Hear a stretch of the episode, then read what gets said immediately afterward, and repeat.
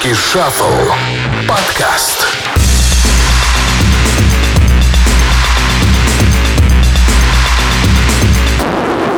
Ребята, привет! Восьмой выпуск русского шафла. Артур Кулаков и Олег Кармунин. Привет. Жалуются, что мы в подкасте повторяем то, что я пишу в канале. Ай-яй-яй. Поэтому я ничего не писал на этой неделе вообще. Но все равно повтор будет, потому что мы будем говорить про фильм «Лето», а я про него писал. Те, кто обижаются, могут успокоиться, потому что у меня одни и те же мысли, не могу разные мысли и там, и там произносить. Ребят, хочу еще сказать следующее. Мы э, делаем подкаст, э, делается канал, и все это делается для того, чтобы вы могли и читать, и слушать, э, смотреть пока нельзя, но думаю, когда-нибудь вы сможете на нас еще и смотреть. Все это делается для вас, я не знаю, что жаловаться, слушайте, радуйтесь, пишите комментарии по делу, да и будет всем счастье, погнали.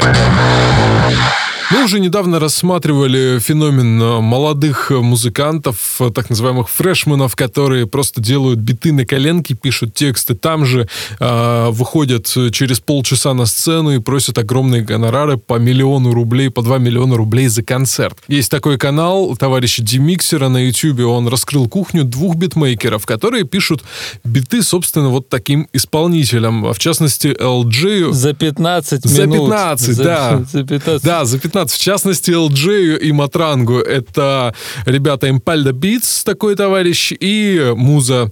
Это два чувака, которые пишут э, пишут минуса на самых простых ноутбуках, а, на обычных наушниках, на каких-то дешевых колонках, на которых некоторые люди даже музыку слушать бы не стали. И эти минуса потом, а, с помощью которых музыканты собирают миллионы рублей на концертах и делают себе просто какую-то неимоверную карьеру. Как это и почему это происходит? Тут две вещи нужно сказать. Во-первых, а, они пишут голый бит, где просто идет какая-то танцевальная простая мелодия, мелодия да. а весь хит получается после того, как на нее поют песню, после того, как сочиняют э, интересный текст к этой песне, какой-то цепкий припев, который западает в голове. Поэтому спеть можно песню хоть под э, постукивание по дивану. И в этом как бы нет особого открытия, что там простые минуса. А, а во-вторых, э, я думаю, что это говорит о том, что хорошая музыка, она не нуждается в каком-то качественном продакшене. Она просто хороша. Я помню, как э, я, поскольку тоже занимался чуть-чуть электронной музыкой, сидел на форуме The Prodigy.ru, и там собрались, значит, любители электронной музыки. Uh-huh, и uh-huh. все они, когда выкладывали свои треки, они писали, какие инструменты и какие синтезаторы использованы во время написания этого трека. Там типа по 25 э, штук Слоями, на каждый да, да, да. трек. Покупали какие-то аналоговые приборы, э, скачивали платные VST-синтезаторы и а, писали писали после выкладывания трека отчет о том, как он создавался. И на посетителей форума должно было произвести впечатление, что да. такими большими силами сделан вот этот вот короткий трехминутный трек, да. Но на самом деле это не должно производить никакого впечатления, потому что звучало это, ну, как-то, ну, обычно. Ни один электронщик с этого форума не стал в итоге звездой. И тут приходит съемочная группа к автору минуса к розовому вину, и выясняется, что он, у него даже звуковой карты нет. И MIDI-клавой-то он пользуется поскольку постольку, просто чтобы там что-то быстренько забить, и все. Все остальное делается в компе. Да, синт, синт у него вообще пыль, пылится под диваном. Да, и, и выясняется, что вот все эти понты с инструментами, они, они лишние. У тебя много денег там, или ты, у тебя толстый канал интернета, ты можешь скачивать много разных программ и устанавливать себе на свой мощный компьютер. Хорошо, значит, ты мажор. Но талантливый ты музыкант, вот это вопрос. А твоя талантливость, она как-то в другом измеряется, а не в количестве инструментов, которые ты можешь использовать. И вообще я за минимализм. Хотя я в, де- в детстве слушал группу Nine Inch Nails, как известно, э, лидер этой группы Трент Резнер, он всегда любил выкладывать видео из студии, где он сидит, как будто на космическом корабле. Вокруг мигают какие-то лампочки. Да, да, да. А, а, он там подробно давал интервью, какие он гитарные примочки использовал, а, какие педали, какие синты, что он откапывал. Но в итоге звук на альбоме получался, ну, такой типа, ну, обычный звук. Ну, он знатный, да, коллекционер же, экспериментатор, по идее. Хотя звук действительно... Э, да, специалист, может быть, разберется. Вот, и он э, в свое время там спорил, то есть кидал камень в огород Курта Кобейна, который, типа, писал альбом за неделю. Ага. И он презрительно говорил про Курта Кобейна, говорит, я, я, какой, я же вам не этот самый, я очень э, тщательно пишу музыку. И вот кто у нас в итоге популярнее? Да, да, согласен полностью. Причем ребята, вот посмотрел, да, ролик, и все, кто, собственно, слушает сейчас, ребят, посмотрите. Некоторые вырезки дадим прямо сейчас. Показывай Короче, свой творческий антураж. Вот, вот, как пишется розовое вино. Все ожидали студию, думали, что у меня будет все в мониторах. На самом деле все просто, ноутбук, маленькая MIDI-клавиатура. Чисто вдохновение. Больше ничего не надо. А что это за колоночки? А это обычные софтовые колонки. Я не люблю мониторы. К ним еще должен быть сабвуфер, да? Да, вон он сзади стоит. То есть все. мне проще свести на самом деле звук вот здесь, чем на мониторах, я не знаю, за 100 тысяч рублей. А вот это что за пирамидка? Это, это чистая это энергетика, короче, она собирает всю плохую энергию. А тебе вот этот компьютер он вывозит? Да. То есть не тормозит? Он, он игровой. Погоди, у тебя даже звуковой карты нет? Нет. Только встроенная? Да. А, давай посмотрим, сколько времени ты делал этот бит. О, вот давай. Это как это посмотреть? Я забыл. Заходим в опции. Да, и вот здесь. 2 часа 53, да, это лес. А я его делал даже два дня с копейками. Вот этот ну, бит.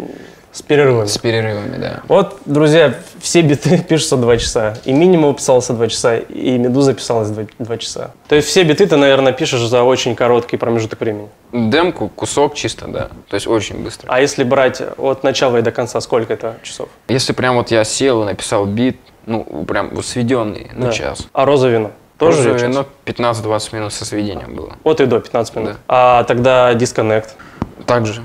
Тоже 15. Мы накидали, я накидал демку, у меня брат. Получается, чем э, быстрее ты делаешь трек, тем популярнее он становится? Да. Такой залог успеха. Чик-чик-чик, все, да. Ну, то есть, получается, это обычные ребята, они просто купили ноутбук, просто поставили себе Fruity Loops, э, взяли обычные наушники или самые, опять-таки, дешевые колонки, совершенно не заморачиваются и продают эти биты по тысяче, там, по три тысячи рублей, да, можно купить, пожалуйста, такой же бит, как у LG, там, за 8 тысяч рублей, ну, собственно, где увидел ссылку на это видео, это был а, канал, закрытый а, канал в Телеграме, на котором котором сидят профессионалы э, звука, сообщество звукорежиссеров, и когда один из них выложил это видео, у всех очень знатно забомбило. Люди сказали, ну какого хрена? Это что за дичь вообще? Почему мы сидим в этих крутых студиях, а чувак за 15 минут слепил трек LJ, который играл из отовсюду, даже из вещей, из, в которых не было динамиков, и это про происходит до сих пор, и они говорят, почему так происходит? Ни колонок, ни мониторов, ни вот этих вот замечательных плагинов, которые которые дают такую прекрасную сатурацию и мягкую компрессию,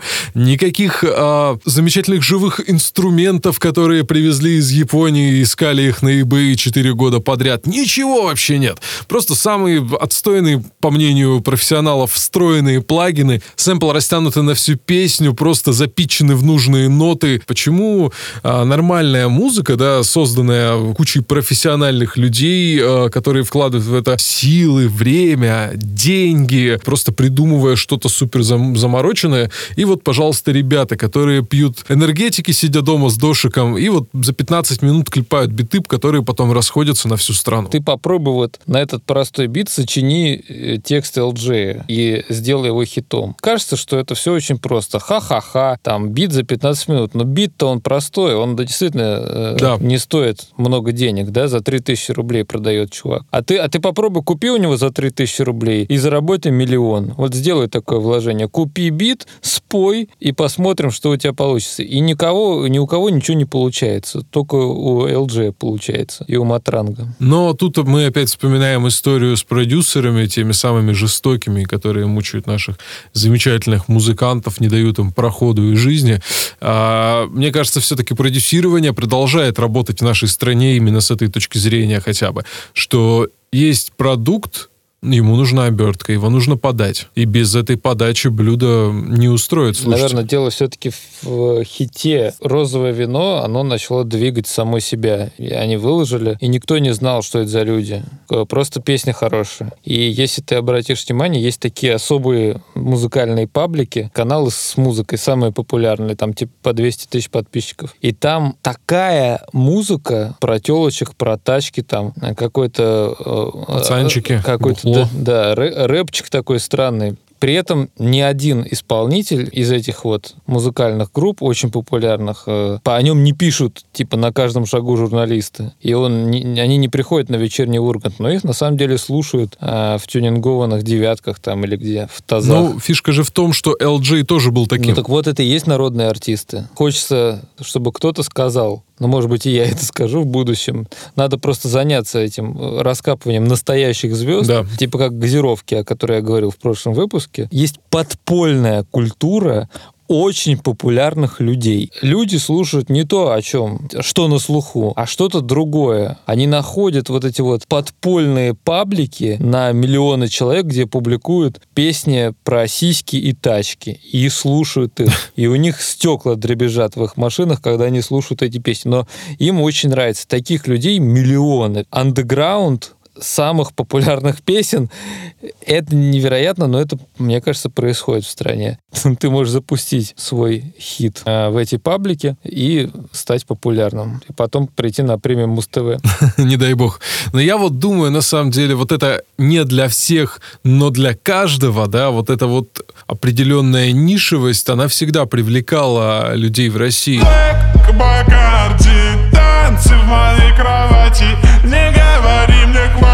Снимай свое платье Black Bacardi. Танцы в моей кровати. Не говори мне хватит. Снимай Банальный пример почему-то сразу приходит на ум. Опять вот это вот от простых пацанчиков. Была такая группа давным-давно, может, помнишь, «Фактор 2». Ее продюсировал Сергей Жуков. Да? да? Не знаю, а? нет. Я вот этот момент, кстати, не знал. Но я ее услышал во дворе, где-то там кто-то на кассете включил. Музыка мне совершенно не понравилась, но как феномен, а когда они стали э, популярны, когда они вышли на телек, когда они стали появляться на ТНТ, еще на каких-то других каналах, интерес к ним угас вот ровно же в этой... Собственно, ровно с тем же успехом, как они поднялись, все так же быстро упал интерес. Просто вот эта, эта музыка, да, если мы говорим про вот, э, вот этих нишевых, очень популярных исполнителей, да, коих масса, так, такой группой была группа Factor 2, и когда она вышла на этот музыкальный Олимп, она тут же сдулась. И, возможно, даже если кто-то из этих исполнителей сделает сейчас то же самое, есть вероятность, что его ждет такой же успех в кавычках. Они также будут неинтересны. Но вот группа «Технология», она начинала с того, что они ходили к пиратам и просили пиратов записать ага. и продавать на рынках потом, потому что у пиратов в начале 90-х был понятно какой оборот, и они руководили на самом деле музыкальным рынком, и то, что они записали, то все слушают. И так э, во многом они стали популярны в стране. И сейчас есть тоже э, какие-то места неочевидные. Одно место, где ты думаешь, что ты станешь популярным, это издание «Медуза», угу. когда тебе пишут «это главный исполнитель года». Другая грань — это э, когда ты попадаешь в паблик Music 2017, в телеге. Club Hits, диско. Или, да, и, и тебя слушает там 500 тысяч человек сразу. И вот еще вопрос, что, что лучше? В первом случае тебя зовут на кинотавр выступить, а во втором, наверное, ты становишься типа народным артистом и э, выступаешь на Биглав шоу. Да, собираешь э, огромные какие-то клубы, просишь э, все те же гонорары по миллиону рублей и ездишь по всей стране. Так что да, пацаны и девчонки, покупайте ноутбуки, не парьтесь, пишите то, что у вас на душе, а там посмотрим, может что-то и получится. Детка, ты любишь рваные джинсы а, а, а, а, а, Очень рваные джинсы Детка, ты любишь рваные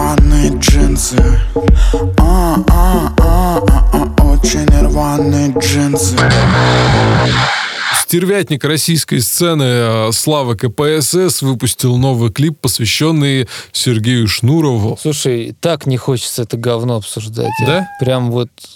Бэ. Ну и хуй с ним, я вот я могу сказать единственное. Следующее. Я не могу. Но, но это правда хуй. Ну, все, в жопу его. Давай про фильм. Лето. Я и жарен, как котлета. Время есть, а денег нету.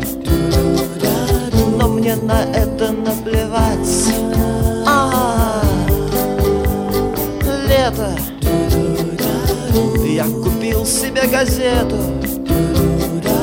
Газеты есть, а пива нету Я иду его искать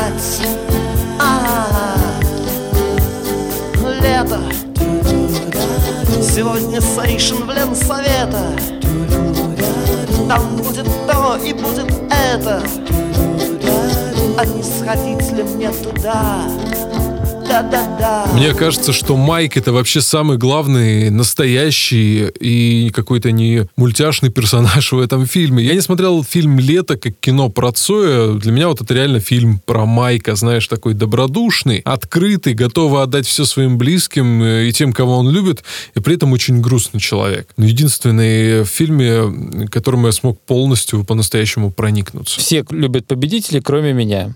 Я на своем канале собираю постоянно какие-то истории про людей проигравших. Допустим, чувак писал, значит, музыку певцу Дельфину, да, а потом да. умер в безвестности. Или чувак работал продавцом газет в Саратове и писал песни для Алены Апиной и группы «Комбинация», а потом умер вообще от алкоголизма и в нищете, хотя его песни знала вся страна. И вот эти вот люди должны быть как бы состоявшимися, но они все равно лица второго плана, третьего плана, четвертого плана. Вот мне очень интересно за ними наблюдать. А самое лучшее, это самый лучший сюжет для фильма. Жил-был человек, обычный человек, ничем не примечательный, и у него в жизни ничего не происходило. А потом он умер. И все. Вот это мой любимый сюжет.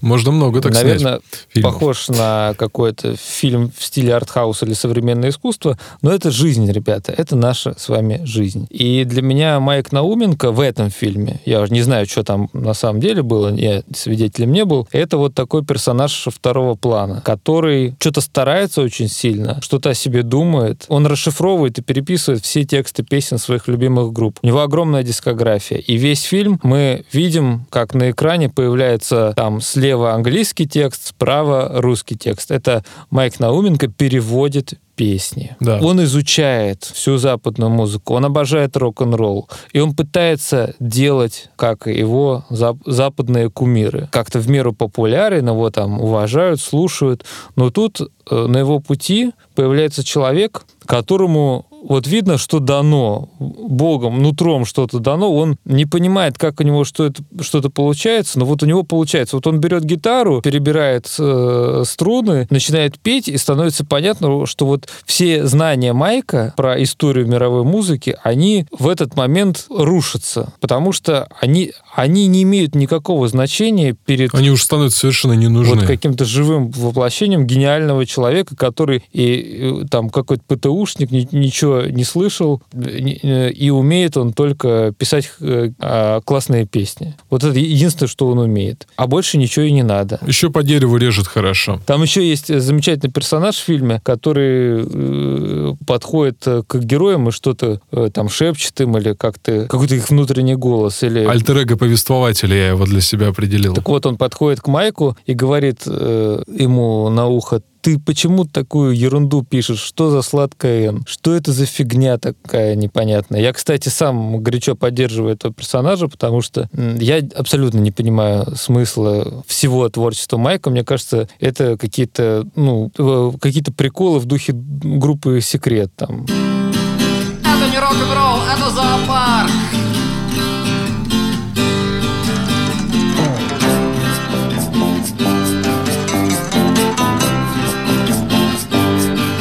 Я проснулся утром, одетым в кресло.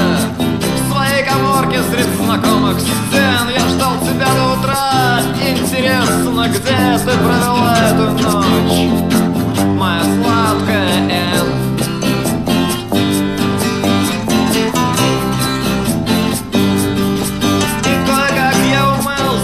почистил зубы.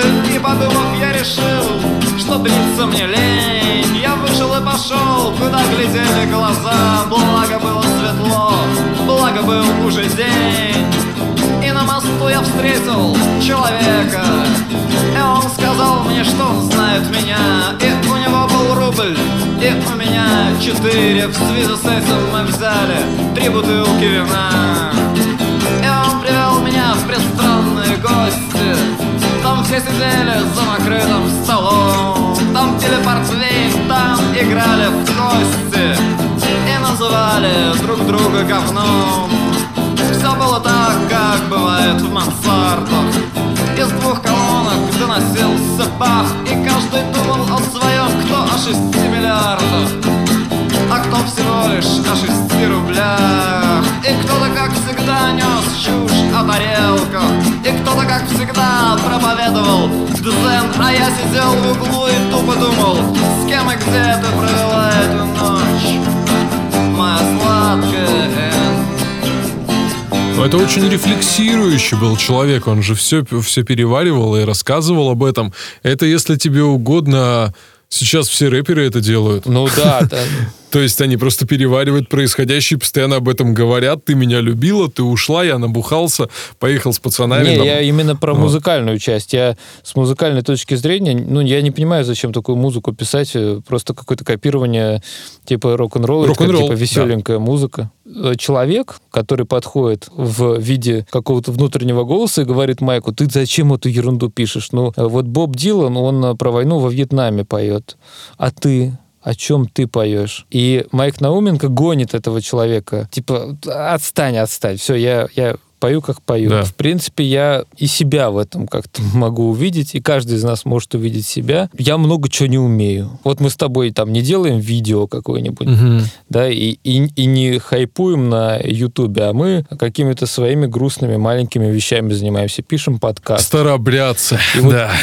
Да, и сейчас подходит ко мне вот такой вот внутренний голос и говорит, типа, чувак, а почему ты не хайпуешь, почему ты не ведешь какое-то шоу на Ютубе, почему ты не делаешь что все, почему ты вообще сидишь, э, значит, э, перед э, микрофоном в обшарпанной студии. Я ему говорю тоже, иди отсюда, я не хочу тебя слушать. Я живу, как живу, и это моя жизнь. Мне кажется, Майк Науменко, он примерно по тем же соображениям сказал, потому что каждому дано то, что дано, и все.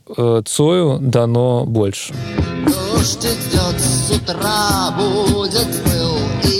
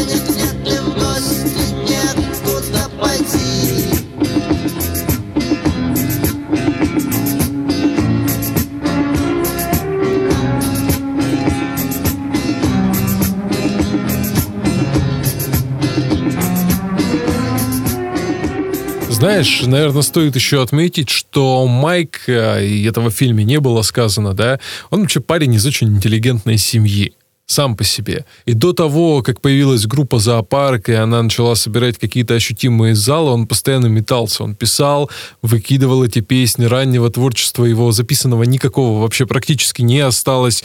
И когда «Зоопарк» уже поднялся, Майку было за 25, то есть ему было уже под 30 лет. И напомню, что Цой делал свой первый альбом лет в 20. 19-20 лет примерно ему было, и это пусть и небольшая разница в возрасте дает о себе знать. И, кстати, в лирике. Цой парень, ПТУшник, поющий про восьмиклассниц, все понятно, да? Майк опять же, он уже мужчина, который поет опять в сладкой на неверности жены. Вот это, вот эта разница, то есть это просто отец и сын своего рода в данной ситуации. И Майк чувствует какую-то ответственность за него, да, это и в фильме показано, и он начинает его просто опекать. Да почему отец и сын? А Майк, по-моему, на, на 7 лет старше Цоя, Ну да, да 6-7 лет Там примерно. Не сильно. Я бы не сказал, что это прям отец. Ну, Такой на, наставник, наставник, возможно, но он его очень сильно опекает, да, и э, очень показателен еще тот момент, что он дает Сою эти возможности, он дает ему возможность залитовать тексты, а, начать писать первый альбом, а при этом Цой ходит просто и делает недовольное лицо. Я не готов, я против, звук говно, все плохо, а я не пою веселые песни, я пою песни другие. А ему говорят, чувак, ты просто вот двигайся, развивайся. Ему дают то, чего у этих ребят не было в тот момент, когда им это нужно было. Они это там получили через какие-то страдания там и поиски. А он получает все это вот так. На, держи, пожалуйста. И он еще при этом э, чем-то постоянно недоволен. Поэтому я не могу сказать, что Цой для меня, по крайней мере, в данном фильме, если верить БГ, как говорится, всего этого не было, все было иначе, но в данном фильме для меня Цой не является каким-то позитивным персонажем. Это скорее наглый юноша, который получает все, что хочет, и даже то, чего не хочет. Да нет, мы все встречали таких людей на своем пути, когда вот ты там в школе там или там на каких-то спортивных занятиях там или где угодно, на работе. Угу. Ты вот что-то делаешь методично, ты считаешь, что ты делаешь это хорошо, ты стараешься. А приходит человек, и у него просто получается, ну, просто типа вот он... Сразу. Щелкнув пальцами, сразу начинает делать то, к чему ты шел годами. Причем моментально. Вот это вот чувство, оно выражено в персонаже э, Майка Науменко в этом фильме. Вот. А, а я продолжу про второй сорт. И вот люди второго сорта, они а, обычно, ну, обычные люди, да, я тоже человек второго сорта, они обычно приходят и смотрят на величайшие победы России. Они смотрят фильмы, когда, значит, на последней секунде мы забрасываем мяч в корзину противника и, и умираем Э, значит, на поле боя. Мы выходим из кинотеатра, и на самом деле каждый из нас является обычным человеком.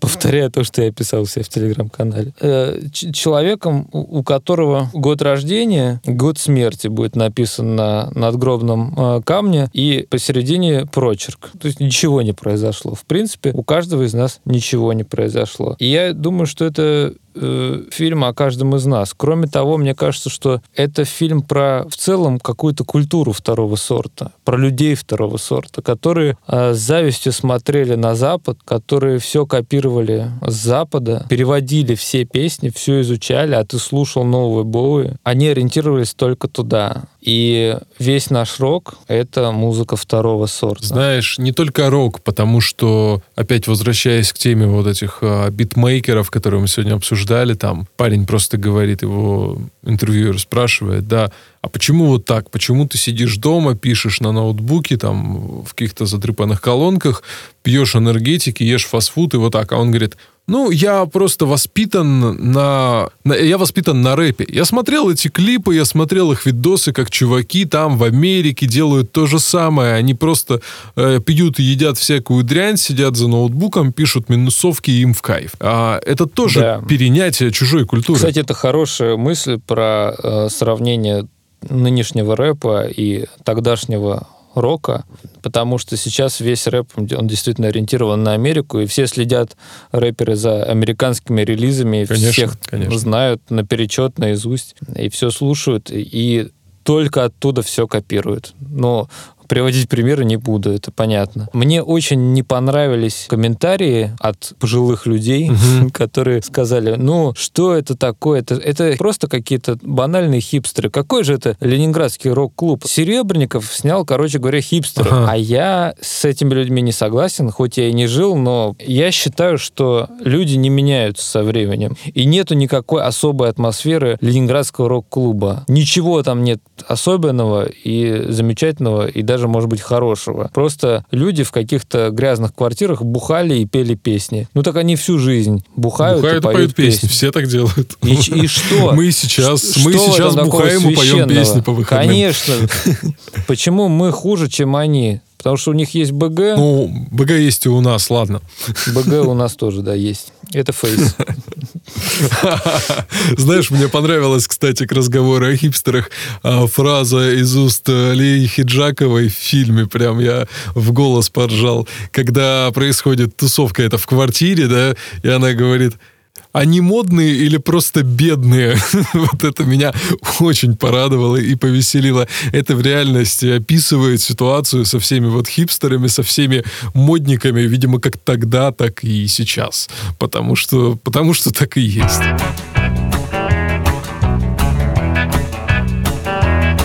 Все пьют алкоголь, хотя он крайне вреден А напиток пепси-кола чрезвычайно полезен Ром и пепси-кола Ром и пепси-кола. Ром и пепси-кола это все, что нужно.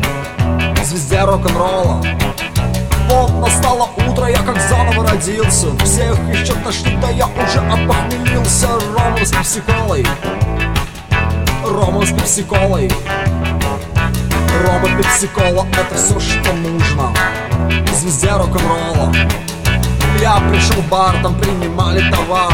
Я сказал бармену, у меня в душе пожар Налей мне ром и пепси-колу Ром и пепси-колу Ром и пепси-кола это все, что нужно. Звезде рок-н-ролла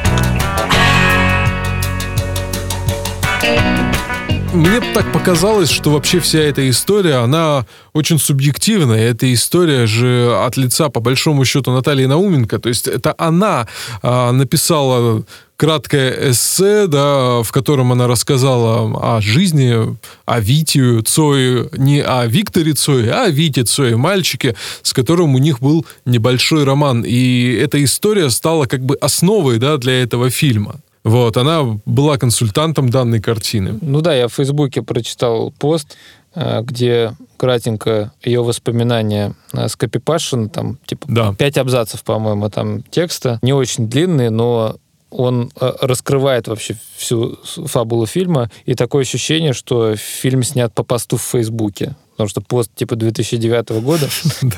Ну да, это, это старая. Экранизация поста впервые. Но надо отметить, что в фильме ну, как бы недокручено то, что есть в воспоминаниях Натальи Науменко. Допустим, совершенно э, как-то ускользает линия того, что Цой зажрался и стал, э, значит, считать деньги. Там это как-то в проброс сказано. Ну да, что, что, что там сказано, что деньги считает Марьяна. В воспоминаниях э, Наталья Науменко, она так прям сильно разочаровывается в Цое. А он просто легко по жизни шел. Слушай, давай еще узнаем мнение нашего сегодняшнего гостя. Мы не разбираемся в кино. Все, что вы слышали, это полная ерунда. Все эти 20 минут. Сейчас позовем нормального человека, киноэксперта Лешу Филиппова, моего хорошего приятеля. Автор телеграм-канала Тинтина вечно заносит в склепы. О как. Да. Это вам не русский шафл. Леша, привет!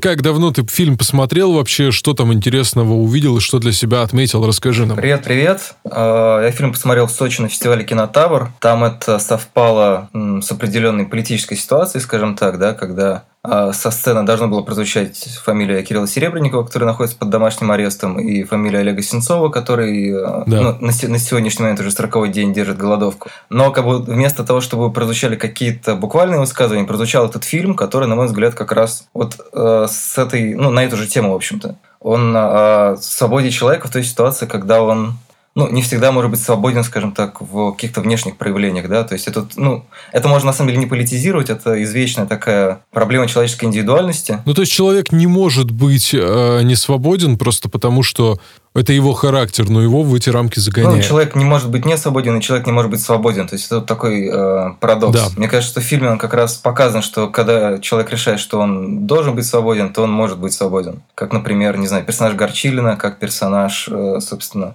э, Тео Ю, который играет Виктора Цоя, как персонаж Науменко. То есть они немножко эскаписты, конечно. Да. И ну, для меня фильм «Лето» рифмуется с фильмом «Довлатов», да, который вышел несколько месяцев угу. раньше. И «Довлатов» — это как бы такое кино про усталую как бы взрослую позицию, когда ты уже ничего не хочешь и ни на что не надеешься. То есть как бы ты смирился, и ты продолжаешь плыть по течению, единственное, что тебя спасает от разочарования окружающей жизни, это как бы твоя ирония, которая иногда, как в анекдоте про ежика, она не видна, да, то есть как бы тебя раздавило, и ты там где-то немножко иронизируешь под этим прессом, но никто этого не видит. А тут э, у Серебренникова вот эта немножко наивная позиция о том, что на самом деле кричать о своей какой-то самостоятельности, отстаивать свою свободу и вообще, ну, вот это, позволять себе вот это юношество, да, это, ну, достаточно беззащитная позиция, потому что, ну, достаточно легко тебя уязвить, мне кажется. Но, с другой стороны, это такая очень полезная ну, прививка от цинизма. Очень при... полезно помнить о том, что все-таки как бы, все мы люди, все мы ранимы, всем нам хочется как бы чего-то, да, как в фильме есть много сюжетных линий. Одна сюжетная линия про любовь, другая сюжетная линия про свободу, третья там еще про что-то, четвертая про творчество.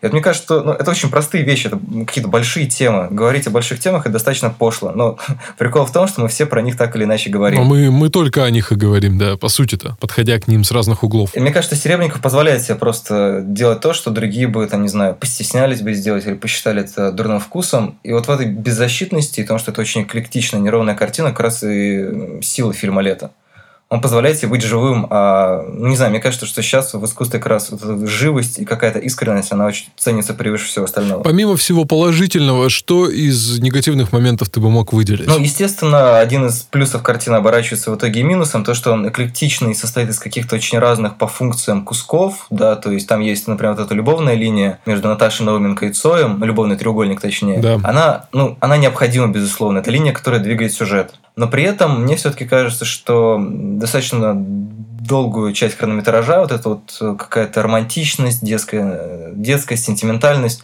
она не очень картину красит. Да? Видно, что она необходима для движения истории, и как только э, фильм отходит куда-то в сторону, мне, например, очень нравятся эти музыкальные вставки, да, такие э, достаточно театральные. Да, да. Это сильно. Есть, с точки зрения, там, не знаю, какого-нибудь завзятого театрала, который хорошо ориентируется в современном театре, можно сказать, что это на самом деле не свежо, и вообще, ну, как бы, несмотря на то, что Серебренников считается одним из самых, наверное, а, передовых в плане ориентации на какой-то европейский театр российских театральных режиссеров, это, ну, как бы не очень новые приемы. И, конечно, фильм можно за это пожурить тоже. Но мне кажется, ну, это совсем как бы уже закапывание в то, что как бы мы хотим видеть в каких-то картинах, которые награждаются на канских кинофестивалях, пускай только за музыку, мы хотим видеть у них какие-то передовые европейские идеи. И опять же, э, ну, сама структура фильма «Лето», сами аналогии, которые мы там видим, они подразумевают то, что на самом деле не нужно бояться быть вторичным. Да? Потому что русский рок, как мы видим, там очень мне нравится сцена ближе к концу, он не стеснялся быть вторичным, он был в каком-то смысле набором каверов, да. но в кавере тоже есть индивидуальность, в кавере тоже есть э, ну, как что-то новое. Потом э, из минусов мне не очень нравятся вещи, которые, пускай, да, они тоже подаются немножко иронично и запутанно, но те вещи, которые выглядят достаточно дежурные, касаются каких-то в кавычках исторических моментов, типа как появился припев песни «Бездельник», как появилось название песни Гарина Киберболоиды или кино. А, то есть, с одной стороны, это тоже работает на то, чтобы мы понимали, кино пытается как-то охватить и по-своему сформировать такое огромное монолитное понятие, как э, миф о русском роке оно прекрасно понимает, что есть много разных версий, какие-то из них самые известные их знают, но при этом, не знаю, мне кажется, что в фильме это выглядит достаточно, ну, каким, иногда какими-то такими слабыми сценами. Очень, они кажутся, знаешь, какими-то предсказуемыми, но мне, по крайней мере, так показалось, что они, ну, предсказуемо, вот есть старший товарищ Майк, да, к нему привели и сказали, вот, покажет, поможет, все сделает, и он тут же начинает так, на отмышь говорить, вот, вот тут сделай так, тут сделай так, показывая свою как бы гениальность, да, в данной ситуации, гениаль, гениальную вот эту вот простоту своих да, да, да. элементов своего творчества, но при этом Цой относится к этому как к должному, ну, в данном фильме. Мне кажется, я сейчас подумал, так когда я говорил быть. о том, что фильм хорош своей неидеальностью,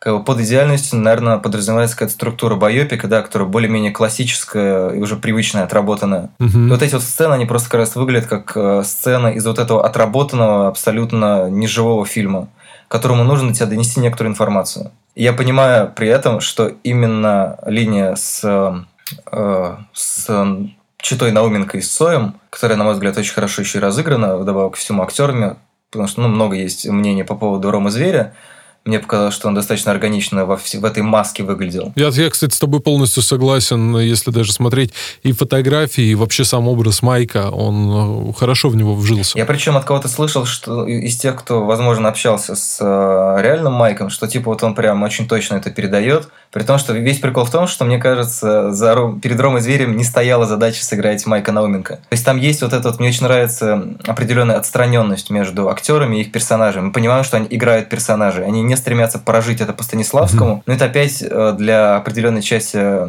российских зрителей, возможно, это сложный прикол, потому что мы привыкли к вот этому к проживанию, да, то, что актер выложился и создал образ, и там, не знаю, шнурки у него правильным образом завязаны и так далее. Да, да. Я понимаю, что сентиментальная линия вот этого вот э, любовного треугольника, тем не менее, все-таки она как-то настраивает по отношению к этим персонажам, и та сила эмоций, которая, например, на меня накатывает на финальной сцене, когда появляются вот эти вот числа их жизни, она все равно так или иначе есть сформирована. То есть, ну, тут никуда не денешься, да, есть необходимость какой-то структуры, и, конечно, все, что вокруг нее гораздо интереснее, но тем не менее она тоже необходима. Леша, спасибо. Спойлеров, кстати, не так много было. Я думаю, те, кто еще картину не посмотрел, должны э, это сделать обязательно, потому что... В конце Цой умрет. Ну, не буквально, конечно, но вообще в принципе. Стоит посмотреть эту картину, хотя бы просто, ребят, для того, чтобы свое мнение вам тоже организовать. Леша, спасибо тебе. Пожелаешь что-нибудь нашим слушателям? Не знаю, я пожелал, честно говоря, просто э, любить те вещи, которые вы любите, и не стесняться этого. Мне кажется, фильм «Лето» как раз этому в том числе и учит. Новый день принесет покой, и вечером будет игра. Новый день за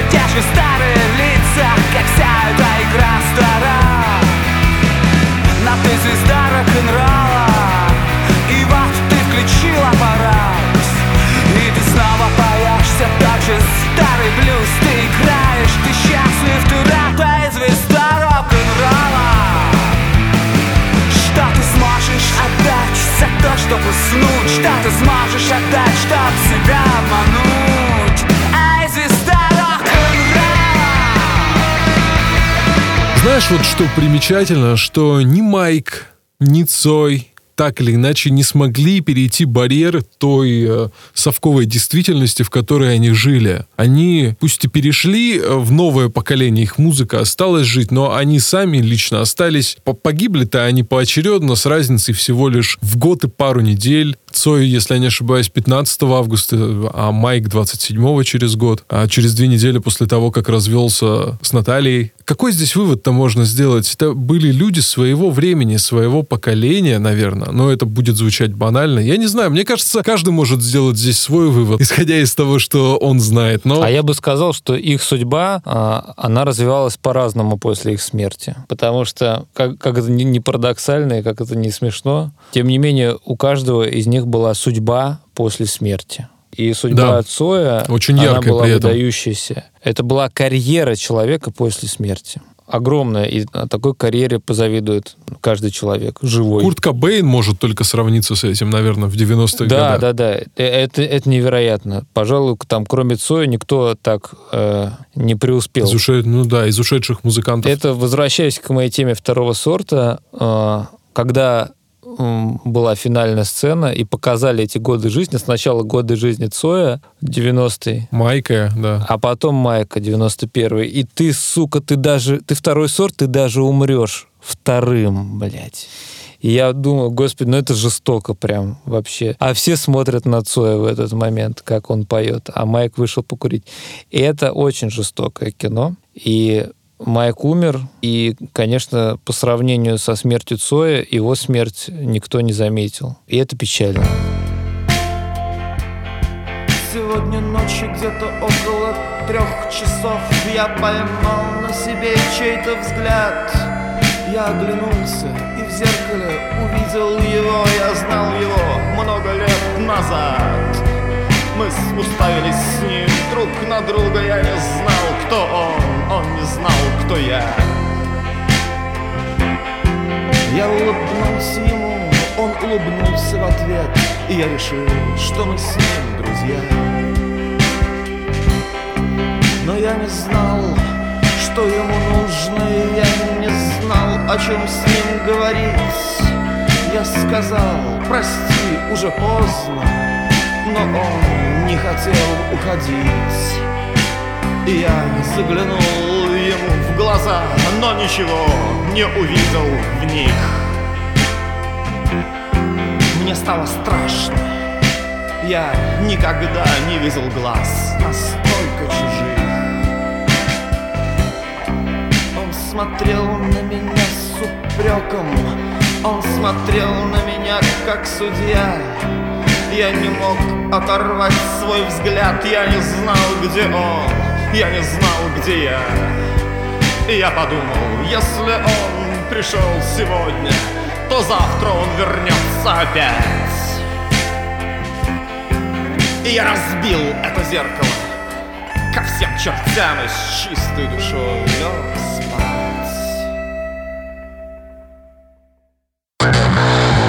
Русский шаффл. Подкаст.